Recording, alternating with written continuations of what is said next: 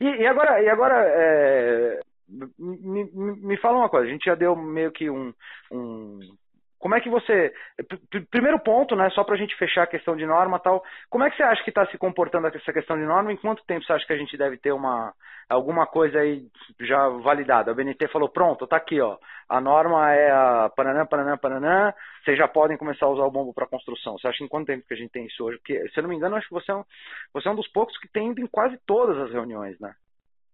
É.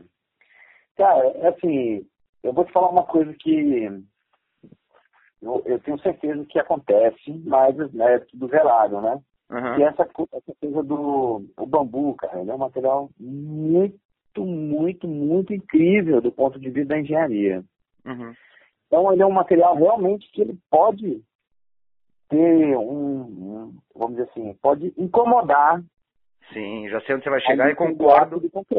Concordo, concordo onde você, concordo em gênero no meio onde você vai chegar, mas vai lá. Então, se eu te falar que daqui a dois anos a norma está publicada, não, tem, não existe nenhum tipo de certeza. Entendeu? Uhum. Então, assim, pode chegar um cara lá, tô falando isso aqui, cara, abertamente. Pode chegar um cara lá na BNT e falar. Breca essa parada que vai me incomodar. Ah, não, vamos dar prioridade a essa outra norma aqui, entendeu? Então, assim, é isso, cara. Recentemente, um, uns pesquisadores, conheço, são amigos, são bastante colegas, publicaram um artigo é, desaconselhando o uso de bambu como armadura. Desaconselhando? Desaconselhando. Uhum. Gosto muito deles, sou amigo deles, desses pesquisadores. São colombianos e, e tem. É, a maioria são colombianos que estão na Inglaterra estudando.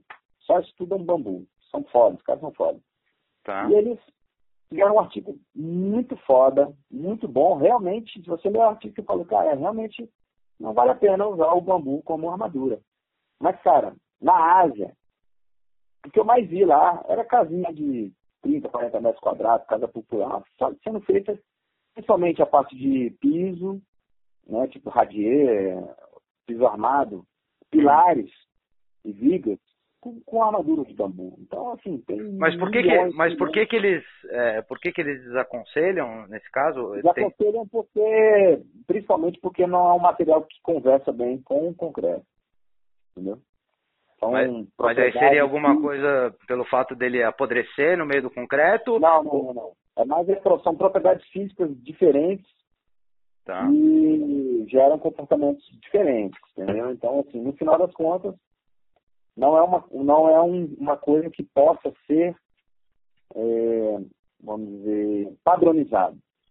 É, e você já vê, né? E, e aí você vai para um. E aí você vai para um outro lado, por exemplo, que você vê o Futures Laboratory em Singapura, tem uma puta pesquisa é, fudida com, com bambu para armadura de concreto, né? E os caras estão apostando nisso, subsidiado pelo governo alemão, né? Já estão em uma fase muito. Tudo, tudo bem que. não sabe o que acontece, né, Daniel? Então, é... sabe... Só a pergunta final. É, se tudo correr bem, no máximo em dois anos ela fica pronta. Entendi. Tá?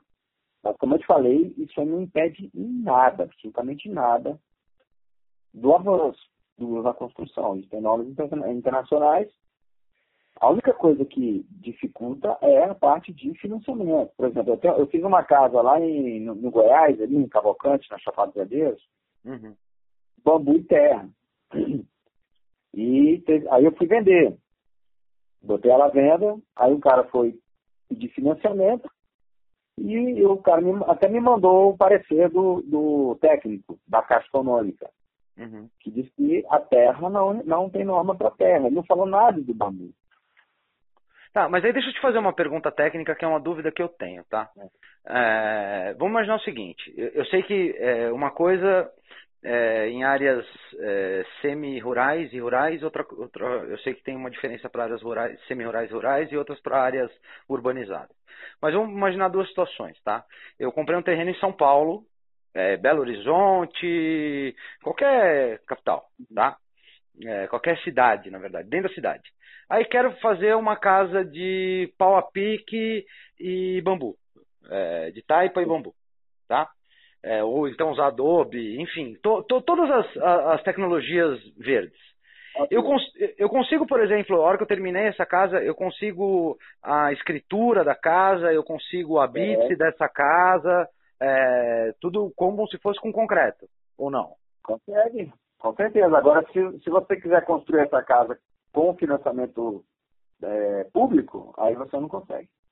Ah, tá. Entendeu? Então assim, eu, eu, eu, essa casa vai me dar, essa, eu vou ter, eu vou ter a, a, toda vez me foge o nome, cara. Acabei de falar, cara.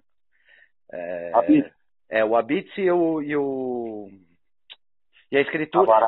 Eu, o alvará, é, é, escritura, a escritura e alvará é a mesma coisa, né?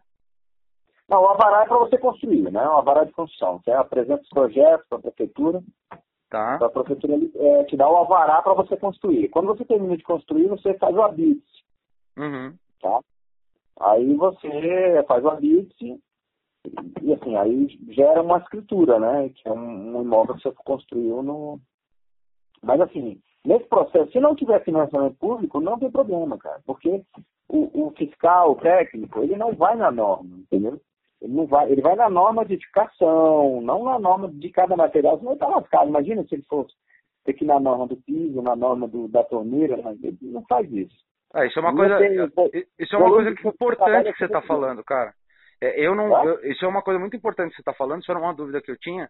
Eu tentei, é, inclusive eu comentei com alguém outro dia que, que era um, um era um engenheiro arquiteto, ele não sabia me responder, eu também fiquei na dúvida. Como não é minha praia, não manjo porra nenhuma de construção, eu falei, cara, deixa eu, você está comentando, deixa eu checar. Então quer dizer que hoje, se por exemplo, mesmo estando na cidade, se eu quiser construir uma casa inteiramente num processo sustentável, com taipa, bambu, é, fossa de evapotranspiração, banheiro seco tal, eu consigo tirar, é, fazer a, a, escritura, o habite. Já tirei vários habites. É, em Florianópolis, fizemos uma casa lá, tirou a BIC. Aqui em Brasília, a gente fez um projeto, cara, para Odebrecht. Tá. É, uma, é, um, é, um, é um Minha Casa Minha Vida gigantesco, maior que tem aqui em Brasília, gigante. E tinha uma compensação ambiental, um recurso para fazer uma, uma, uma obra.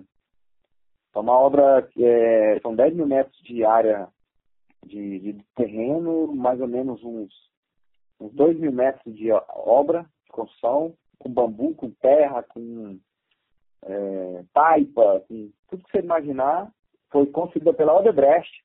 Odebrecht foi a empreiteira que construiu uhum. né, projeto nosso e, e tirou a bits normal, estrutura de bambu, galpão lá com 14 metros de de bambu. Ah, que... a bits normal. Então, assim, não tem financiamento público? Pode, pode. Agora vai ter financiamento público, vai depender do fiscal que vai analisar. Entendeu? Entendi. Então, se você for pegar um, qualquer dinheiro do governo para construir tua casa, aí não. Do... Aí provavelmente não. O problema é que você não consegue nem o dinheiro. Ou, por exemplo, se você faz uma casa de, de bioconstrução, com bambu e tudo, e você quer vender essa casa, você tirou a BIX, está tudo limpo, está tudo regularizadinho, tudo bonito. Aí você quer vender essa casa, o cara que vai comprar vai pegar o financiamento? Não compra. Entendeu? Então, um dos motivos que, por exemplo, eu, eu vou construir uma casa para mim agora e eu não vou fazer ela de, de bioconstrução, entendeu? Vou fazer ela com baixíssimo impacto, mas não vou fazer ela... A minha casa que eu moro hoje, ela é de bambu, mas a que eu vou fazer, que tem uma pegada mais para vender, eu não vou fazer ela de bambu. Não vou fazer ela, não vou usar alimentos de bioconstrução. No máximo madeira, entendeu? Uhum. Justamente por conta que eu quero vender e, e pode aparecer um cara que precisa de financiamento então, essa. Então, essa... A, norma, a norma de terra que, que o professor Normando está trabalhando, que provavelmente sai também daqui a um ano, dois anos, que também tem essa questão de que incomoda. A terra, mais do que o bambu, ela está disponível em qualquer lugar. Sim, não, aí, é mais... aí é foda, bicho. Ela é mais. É...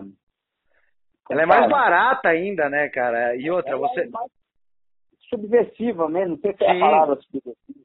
Sim, você começa.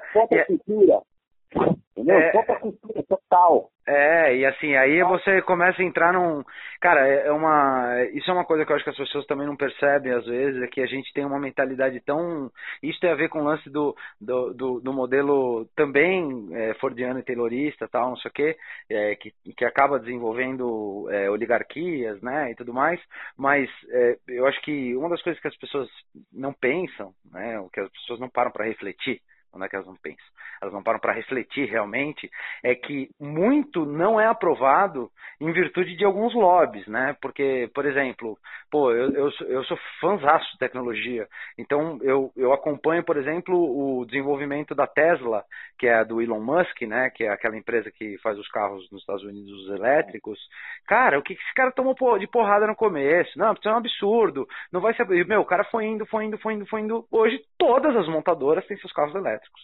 Hoje, a grande parte da, das montadoras já tem é, definição de que a partir de 2022 não se produz mais é, carro com, uh, só 100% combustível fóssil, né, no mínimo carro é, híbrido, né, e, e, qual foi o lance, né? Num primeiro momento chega alguma coisa que as pessoas entram em pânico, falam, pô, vai quebrar o mercado.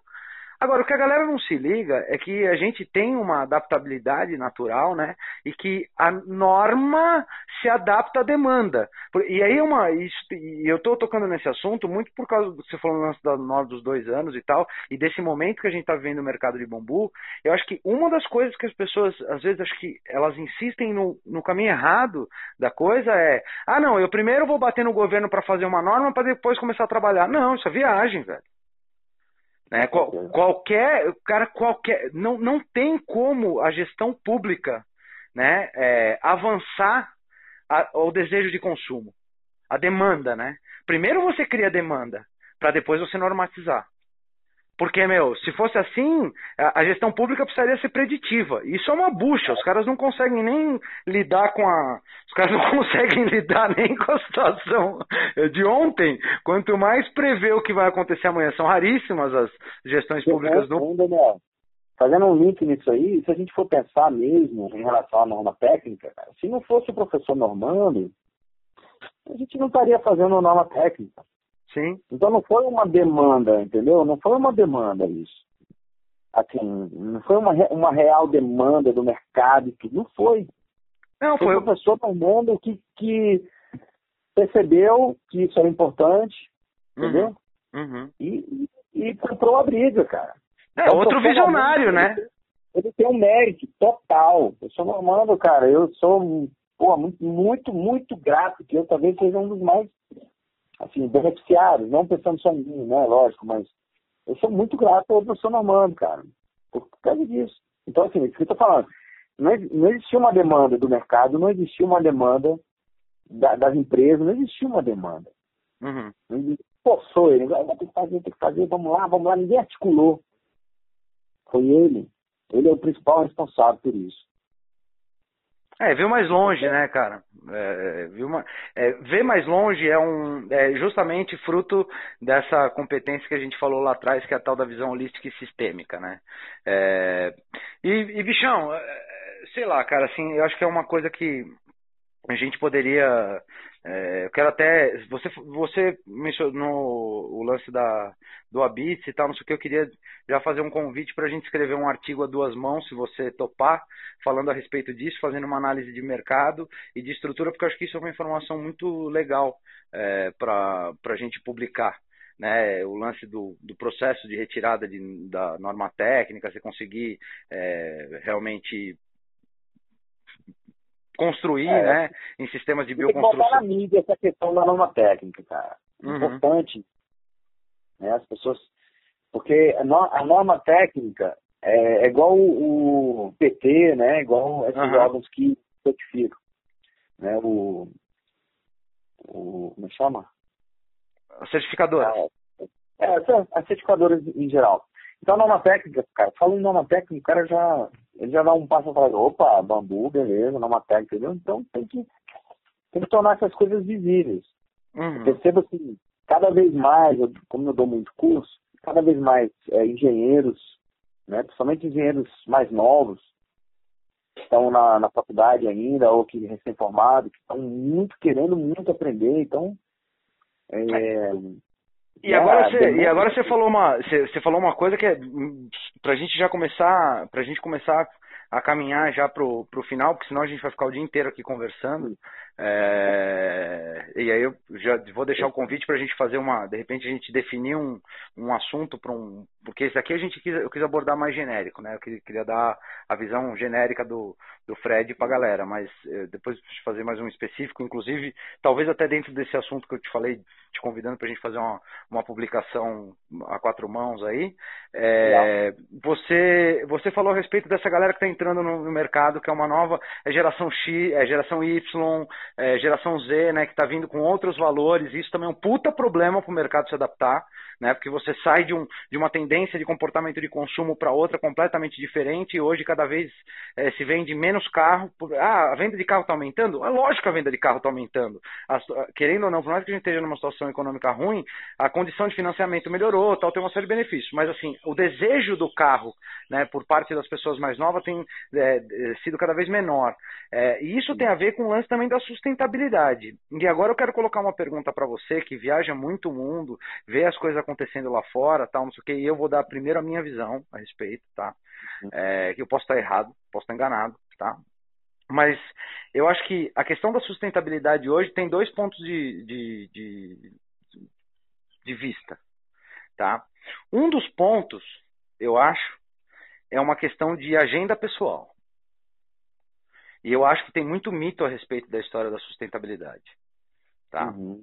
E a segunda, é, e a segunda é a parte real mesmo, que querendo ou não, é, como é que eu separo essa história, né? Hoje, por exemplo, se você pegar os modelos de transformação do, do, do ambiente global, né, é, transformações globais que dizem que a industrialização está promovendo, tal, não sei o quê, se as previsões que foram feitas há 15 anos atrás, quando teve aquele Fórum Mundial e se criou o IPCC, é, que dos 2 mil pesquisadores, 1.500 saíram porque perceberam que assumiram os pontos de vista errados, né? Falaram, não, não foi isso que a gente escreveu no relatório, foi outra coisa. Né? É, se tivesse acontecido todas as mudanças climáticas que, que a galera tinha falado, a gente não tinha mais um lugar para viver. Isso é uma verdade. Se você pegar os modelos né, de análise de, de, de transformação ambiental que o IPCC usa, é, a gente estaria numa situação completamente caótica. O mar já estaria a 20 metros acima do nível, não teria mais litoral, é, a gente teria um porto aqui em São Paulo. Então, assim, tem muito hype nisso, né? Tem muito. Ah, vai acabar o mundo amanhã e tal, não sei o quê. Agora, em compensação, tem a parte que eu acho inteligente, que é o lance que é o seguinte: a gente vive num ambiente fechado. Se a gente não conseguir estruturar um ambiente fechado para conseguir lidar com recurso natural, que a gente sabe que tem perenidade, né, que, tem, é, que tem renovabilidade, definitivamente a gente está sendo nosso atestado de, de óbito. Que a gente não vai ter o que transformar, né? Se a gente acabar com todo o minério de ferro que tem na Terra, você não tem mais ferro. Ah, eu posso reciclar, tudo bem, mas chegou uma hora que você não consegue mais fazer isso. Como é que você vê isso e o que, que na tua opinião, é, é, é hype, é, é sensacionalismo, tal, não sei o quê, e o que é verdade? Como é que você vê essa história? Porque isso tem muito a ver com essa mentalidade dos novos arquitetos e dos novos engenheiros que estão entrando no mercado, né? Cara, eu vejo muito. Eu, eu penso o seguinte: eu tenho uma visão um pouquinho mais lá na base então, para os padrões de, de construção brasileira, falando do Brasil, tá? Uhum. É, baseado em concreto alvenaria, que o índice de desperdício de, de geração de entulho pode chegar até 30%, né? O normal é entre 20% e 25%, mas chegar em 30%, ou seja, cada três casas que você faz, uma... Você joga fora. Quase uma vai jogar fora. Se a gente, se a gente reduz a gente não gera resíduos na construção, a gente já está sendo muito sustentável, entendeu? Perfeito. Só que as pessoas não estão nem aí para isso, não, cara. As pessoas não estão nem aí para isso, cara. Eu vivo nesse mundo, entendeu? É uhum. É como você falou, uma agenda pessoal. É, é cada um é, acredita e, e, e, faz a sua parte. Mas uhum. a maioria das pessoas não estão nem aí para isso. Eu passei durante uns dois anos aí da minha vida seguindo caçamba. Agora eu parei. De vez em quando até segunda, mas eu sigo, eu sigo as caçando para ver onde é que eles vão jogar. Uhum. Em tudo. E, cara, a grande maioria joga em qualquer lugar, qualquer mato. Né? Uhum. Né? Então, assim, é, a, a, questão da sustentabilidade, ela é muito a questão da, do, do comércio mesmo, né, da, do consumo de, de equipamentos, de material, é um mercado, né? Sustentabilidade é um mercado. E se você for olhar no, no pé da letra mesmo, é o que eu falo para meus alunos, se você conseguir fazer um, uma construção sem gerar resíduo, você está sendo muito mais sustentável do que a grande maioria das pessoas. Perfeito. Então, assim, cara, a gente, não adianta a gente querer ah, pensar, ah, não sei o que. Rapaz, a coisa é muito mais simples. Não gerar Aí, beleza. Ah, não gerar resíduo? Legal. Para eu não gerar, gerar resíduo, o que, que eu preciso? Eu preciso fazer um bom projeto. Exato. Um belo planejamento. Eu de capacitação de, do arquiteto. O arquiteto tem que saber olhar um terreno e resolver ele. Sempre tem que fazer um volume de terra, é, fazer uma movimentação de terra grande. Conseguir construir né, conseguir ter mais capacitação dos profissionais, utilizar mais sistemas pré-fabricados, usar mais materiais naturais aí entre o bambu. Bambu você constrói, cara. Por isso que às vezes a gente dá aquele choque e fala, chegar pro cara e falar, ó, oh, cara, com bambu você faz sua casa, você faz a cobertura, você faz os seus móveis, você faz seus utensílios e você come ele. Então o cara já dá aquela, como assim, velho? É. Como pode uma coisa dessa? Então, essa é uma quebra totalmente. A utopia da construção sustentável é o bambu. Não é à toa que, por exemplo, a gente trabalha com tendas é, para eventos. Quem aluga nossas tendas geralmente quer o quê? A imagem do bambu da sustentabilidade. Tem um episódio, cara, que ano, foi ano passado ou ano atrasado. Jogos Mundiais Indígenas. Acho que foi ano passado. Que ia ser lá em Palmas. Um lançamento aí de mais de 20, 30 milhões, sei lá. Só de infraestrutura de bambu, só de coisa de bambu, chegou a 3, quase 4 milhões. Belo projeto. Era só bambu, só infraestrutura de bambu, tendas, decoração, tudo. Quase 4 milhões de bambu. Quem ia fazer era eu. Eu estava nessa, vamos dizer, ajudando ele a, a, finalizar o orçamento e tudo. E aí foi chegando o próximo do evento, a grana não saía. Eu falei, ó, eu preciso de pelo menos três meses para poder operar isso aí, cara. Uhum. E aí não saiu, não saiu, não saiu. No final não saiu a grana a tempo. O que, que os caras fizeram?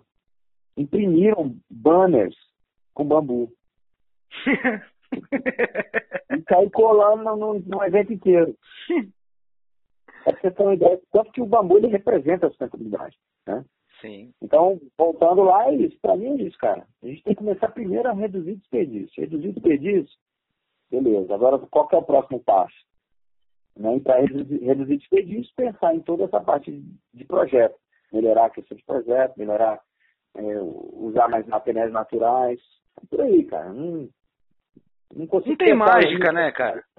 Eu penso na minha, na minha realidade, porque o global, ele, ele é, são todas as informações que são desconexas e, e, e fabricadas. Aí... E não dá pra gente ter uma opinião, cara. Aí, show de bola.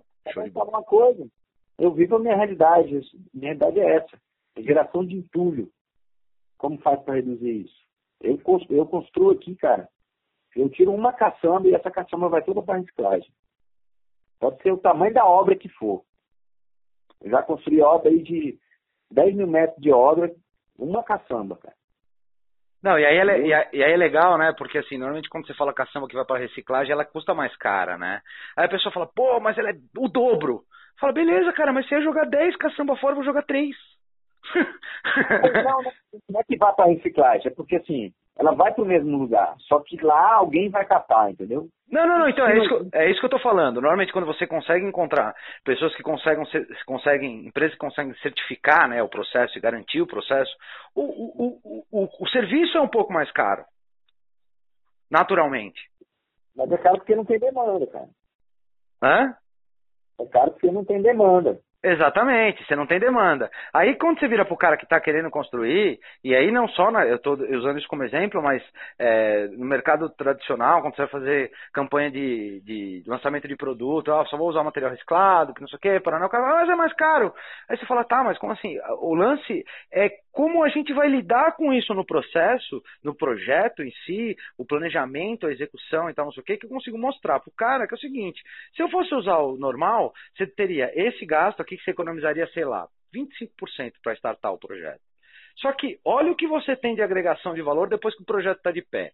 Você vai ter um custo menor de manutenção, você vai ter um custo menor de descarte, é, você vai agregar à tua marca é, o valor da sustentabilidade, então você tem ganho de valor direto e indireto, né? Então assim, só que de maneira geral eu acho que a gente erra às vezes em não conseguir mostrar isso para o cliente, né? É, porque o cliente, o que, o que manda é o seguinte, né, velho? A ponta, vamos, vamos ser sinceros, quem manda é a ponta do lápis, né, cara? Quem manda é a ponta do lápis. Na hora que você vai falar qualquer empresa, por mais linda e sensacional que seja a sua, é, a sua solução, e isso tem muito a ver com o lance que a galera costuma reclamar, que é o empresário ainda não olhou pro bambu. Cara, desculpa, velho. O empresário vai olhar pro bambu quando ele vê a última linha da planilha e vai falar: ah, eu ponho 10 reais aqui, eu ganho 12. Eu ganho 15. Eu ganho 18. Eu ganho 20. É assim que funciona, velho. A gente criou um modelo social que é assim. Se eu for investir em alguma coisa, eu quero retorno. Caso contrário, vira, ideologia. E aí é aquilo que você falou no começo da entrevista lá atrás, que é quando você chega no mundo, você, eu, todos nós, a gente chega no mundo do bumbum com uma ideologia, né? E aí a gente percebe que se for seguir essa ideologia ao pé da letra, você não vai produzir nada, você vai gastar tudo que você tem mais um pouco e você vai continuar só na ideologia, né? Vira uma, vira uma, uma seita, né? É, que eu acho que esse é um, inclusive eu acho que esse é um dos erros que é, algumas pessoas que estão inseridas no, no, no meio do bambu é, acabam, acabam praticando. É porque, é porque é um material tão fantástico, né, cara? E, Sim, assim, encanta. E todo mundo que entra nessa, nessa história do bambu, cara, uma coisa que eu percebo, são pessoas sagazes, sacou? São pessoas que têm outra visão, que não é, não é uma pessoa normal. Uhum. Tem, não, não é pessoa normal, cara, é pessoa que tem outra visão. E aí vê um material tão encantador, tão, que tem uma possibilidade tão grande de, de ser uma ferramenta de, de positividade aí para nosso planeta, para a nossa. De transformação positiva, né? E vira um aceito, vira um amor, pô. É igual uma paixão, cara. Uma paixão. As pessoas vêm aqui em casa, cara, fica todo mundo assim, encantado, cara. Sai todo mundo feliz aqui, porque a energia, entendeu? Que flui, é outra coisa. Então, assim, é outra, é outra, é, são pessoas. Nós não somos normais, cara. Pronto. Não, não, isso é fato. Nós não somos normais, cara. Mas eu, eu tenho um filme do professor Hermógenes, cara, que foi o cara que trouxe a, a yoga pro Brasil. Um cara, bicho, eu recomendo para todo mundo assistir um documentário do professor Hermógenes, coisa linda, super inspirador, um cara foda, um cidadão brasileiro maravilhoso. E, cara, e ele falava justamente isso, cara, que a gente não pode ser normal. Uhum. Então, irmão, essa sociedade aí tá toda lascada. A galera vivendo aí em condições é, precárias e quem vive é, bem tá preso pelo, pelos apartamentos e pelos, pelos consumos, né? Pelo consumo. Então nós somos, nós somos anormais mesmo, e é isso, cara. É, de uma maneira geral, de uma maneira geral, a massa é doente, né, velho? Infelizmente. Tem uma, tem uma, tem uma patologia, tá ligado? Assim, elas, é, e quem, quem vai para É a mesma coisa a galera da, da, da sintropia, né? A galera da agricultura sintrópica ou da agrofloresta tal, não sei o que, que é outra coisa que eu sou fã incondicional e que você começa a pesquisar, porra, cara, como é que os caras não estão usando isso? É simples.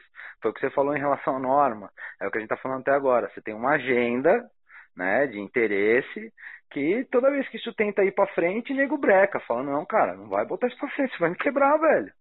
É, pô, agora, um exemplo, um, exemplo bem real que todo mundo conhece, né? A gente, cita alguns exemplos, a Apple, né, do Steve Jobs, do, dos iPhones e tal, tudo mais.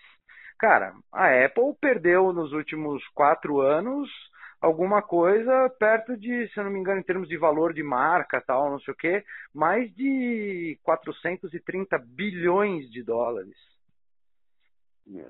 Né? Mais de 430 é porque não porque ultimamente a Apple sempre foi vista como uma empresa inovadora, né? Os caras lançavam, pô, ah, lancei o iPhone 10, custa 9 mil dólares. A galera ia, ia lá e comprava. Aí a galera começou a perceber que o vizinho dele estava comprando um Xiaomi, por exemplo, um celular de marca chinesa, né? Que fazia a mesma coisa que o celular de 10 mil dólares fazia e que, meu, tipo, é, tinha um, até algumas coisas a mais, só que o cara pagou mil dólares no celular. O cara falou, ô, velho, os caras estão me enganando, acho que eu sou trouxa. Só porque tem o login da maçã aqui, é, vai ficar me fazendo de idiota? Então o que acontece? O mercado está começando a perceber, na verdade, que todo aquele, aquela, aquele, né, aquela, ah, eu tenho Apple, não é bem assim. Não é bem assim. Aí é, é uma eu não lembro de quem que é essa frase, eu não sei se é do Lincoln, eu acho que é do Abraham Lincoln, que ele fala: você pode enganar muita gente por pouco tempo, algumas pessoas por algum tempo, mas você não consegue enganar poucas pessoas por muito tempo.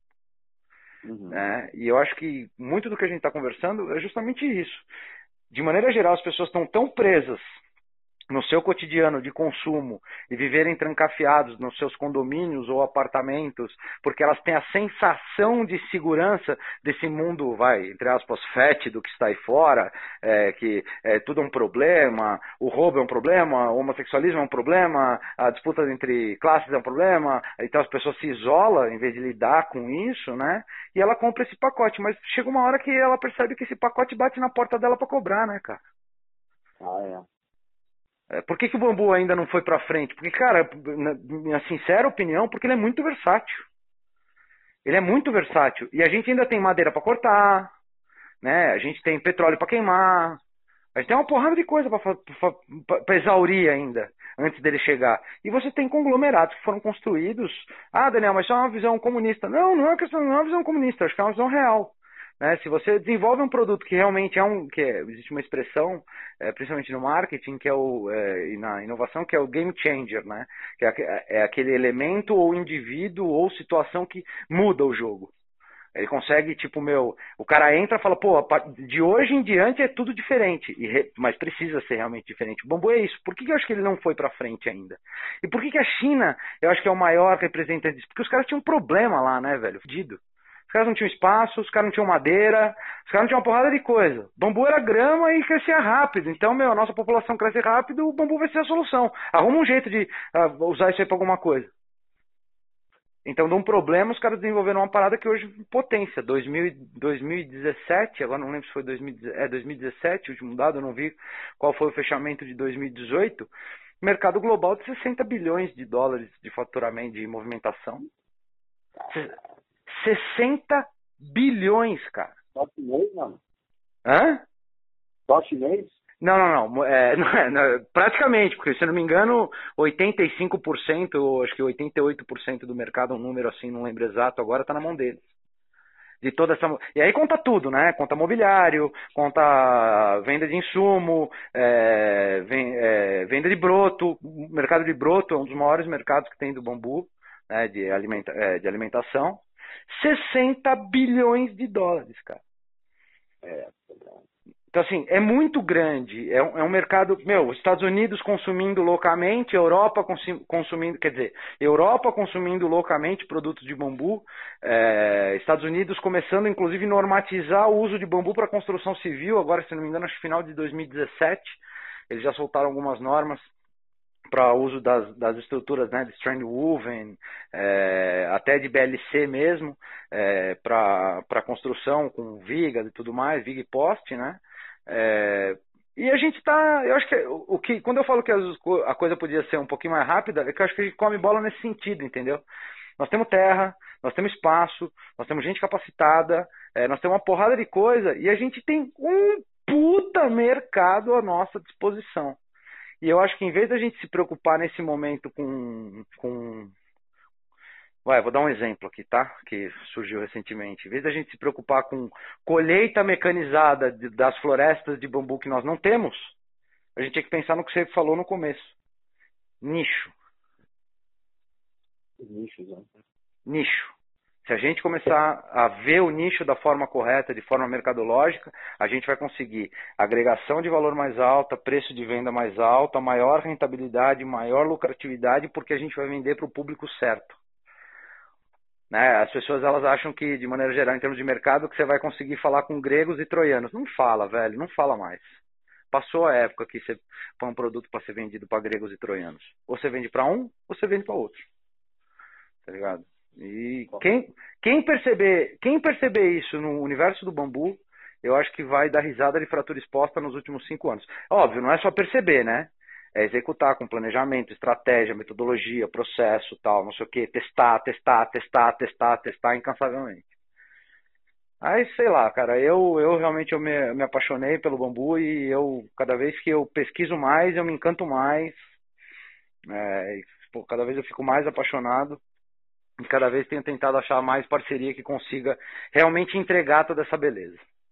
Tá ligado? Fred, não tem... a, sua, a sua iniciativa, viu, cara? Acho que é, é, não, até, até então a gente não tinha ninguém fazendo isso, né, cara? Que você está fazendo e importante. Até mesmo para a gente entender o que cada um está fazendo e começar a. Eu, eu, fiquei pensando aqui com você falando é, nessa questão de, de mapear realmente uh, os nichos de mercado aqui no Brasil, né? Uhum. Tipo, é uma coisa que oriente essas pessoas que estão chegando agora, que, por exemplo, o dólar, dólar de arquitetura ali. Aqui, só que em Brasília é quase 600 alunos formando toda, todo mês, ou todo ano, perdão. Então, onde é que essa, essa turma toda vai trabalhar, né? Isso, isso. isso. É muita gente para pouca atividade, mas pelo contrário, né? uhum. tem muita coisa para fazer, mas cadê os nichos? Cadê as, não, a coisa não é só coaching, né? Agora aqui é coaching, né?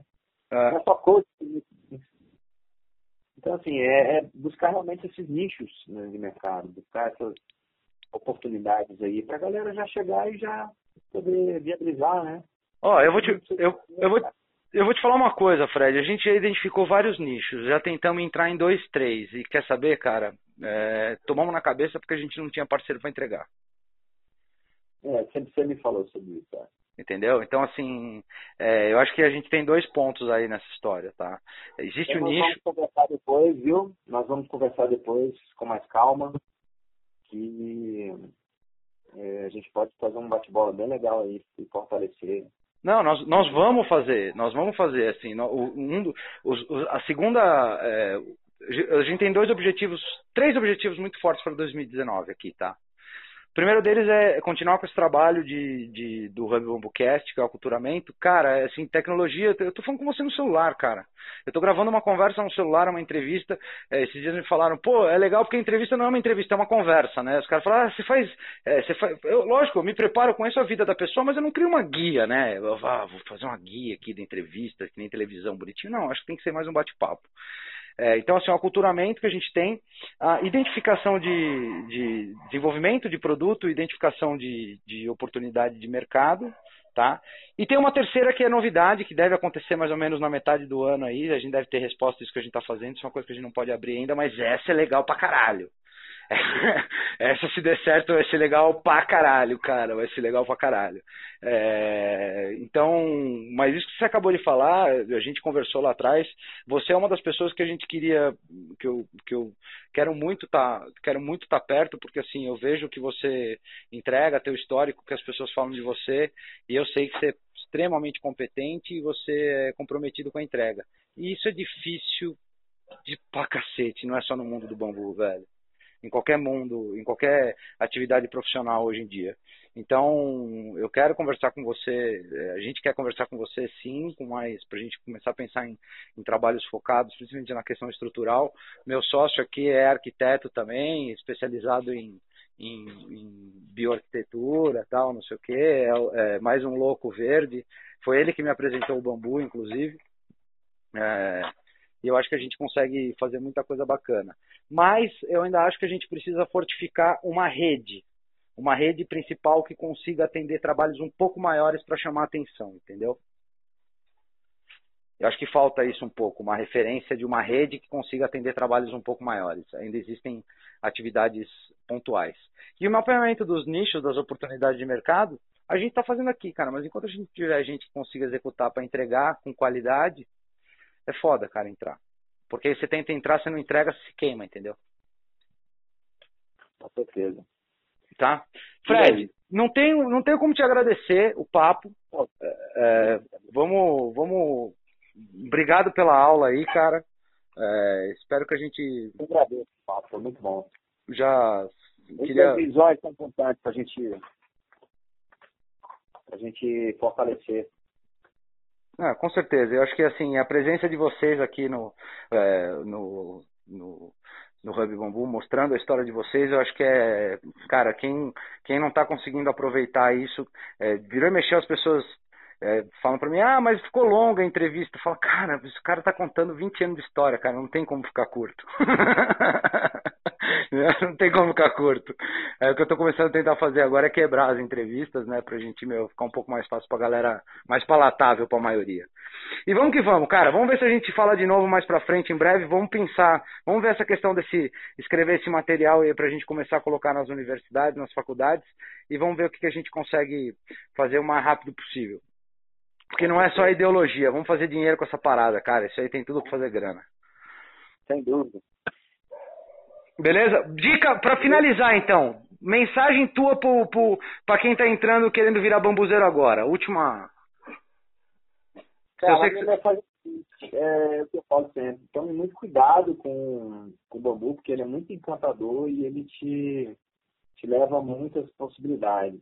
Então, assim, veja o que, que mais te interessa, é, associado com o que possa ser economicamente viável, estude, faça um bom plano de negócio, é, e antes de, né, de chegar a investir dinheiro.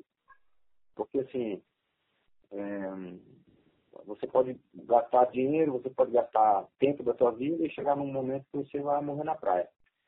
E desconstruindo isso que eu falei, se aventure. eu, se, eu tivesse, se alguém tivesse me dado esse, esse conselho, eu não teria tido a experiência que eu tive. Com certeza. Então, às vezes eu, eu começo a dar uma lição de moral e no final eu desconstruo tudo. Então não existe uma regra. A regra é fique sempre atento às oportunidades e faça tudo da melhor forma possível, atendendo prazo, atendendo cliente e que, que, e, e persistência, persistência, persistência, persistência. Resiliência, né, velho? É, eu, graças a Deus, hoje vivo isso, sou muito feliz por isso. É, e quero viver muito, muitos mais anos, muito, muitos mais anos, né, podendo trabalhar com essa planta maravilhosa e podendo ensinar as pessoas, podendo aprender e vivenciar Tive agora no, no Congresso Mundial do Bambu no México e vivenciei uma experiência maravilhosa que é compartilhar com pessoas do mundo inteiro essa, essa mesma paixão. Então o bambu ele não, ele é, também é uma rede mundial, é uma Sim. coisa que, que traz é... você está fazendo a tua parte aqui, você não está simplesmente né, trabalhando ou querendo gerar dinheiro, você está fazendo a tua parte aqui. Com certeza. Com certeza. Com certeza. Perfeito, Fred. Cara, de novo, muitíssimo obrigado. Bom final de semana. Para quem não sabe, essa entrevista foram. O cara tá dedicando duas horas do, do sábado dele, gente. Tá? Hoje é um sábado. Hã? Hoje é sexta. Não, hoje é sábado, bicho. É sábado hoje, tô perdido aqui. Não, hoje é sábado. Hoje é sábado, dia. Deixa eu ver aqui. Hoje é dia 5, pô.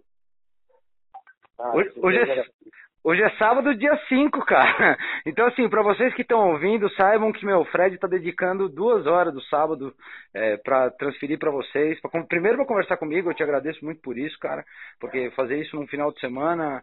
É, sinal que, que nem hoje à tarde outro maluco já tenho combinado às duas horas da tarde vou conversar com, com fazer outra dessa com, com o Roberto Magno e é capaz ainda tô, tô para confirmar uma amanhã ainda com o Marco Pereira então, eu acho que quem se disponibiliza é, um tempo da sua vida num final de semana, que é um momento de lazer e tal, não sei o quê, para levar conhecimento para qualquer pessoa, cara, não tem o que falar. Tiro o chapéu para você, muitíssimo obrigado, de novo, de coração. E vamos se falando, meu velho. Beleza, meu irmão. Muito obrigado aí, parabéns. Valeu, cara. Obrigado. Bom final de semana, Fred. Abraço. Até mais. Tchau, tchau.